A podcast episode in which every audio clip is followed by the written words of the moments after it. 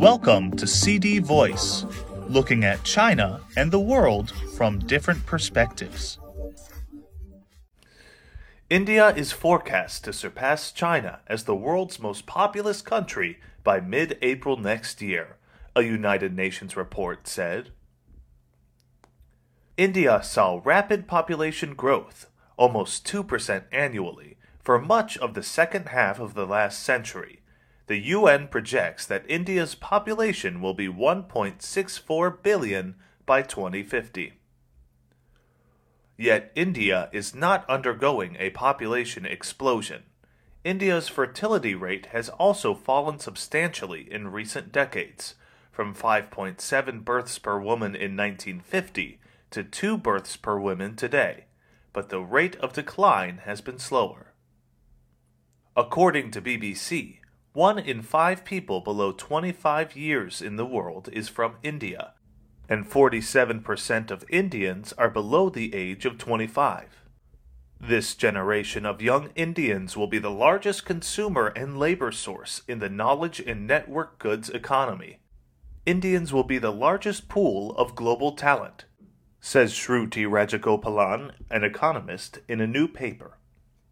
It could, for example, strengthen India's claim of getting a permanent seat in the UN Security Council.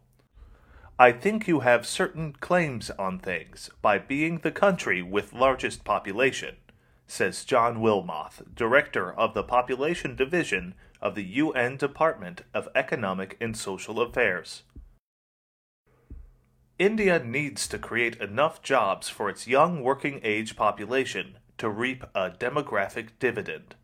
But only 40% of India's working age population works or wants to work according to Center for Monitoring Indian Economy, CMIE. More women would need jobs as they spend less time in their working age giving birth and looking after children. The picture here is bleaker.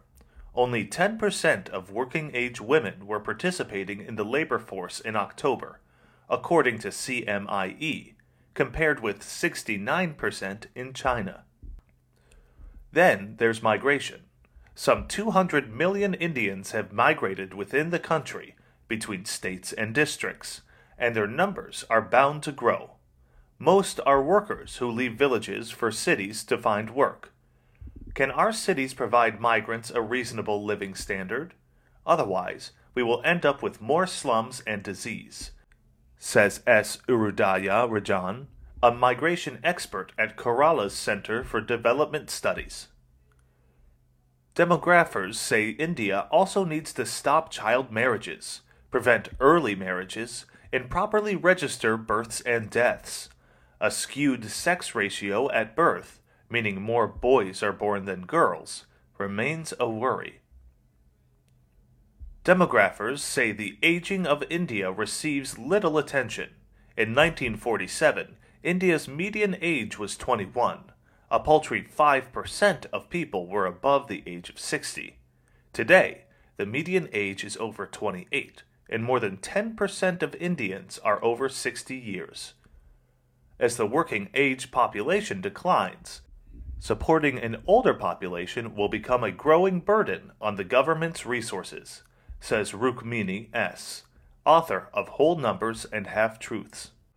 Family structures will have to be recast, and elderly persons living alone will become an increasing source of concern, she says.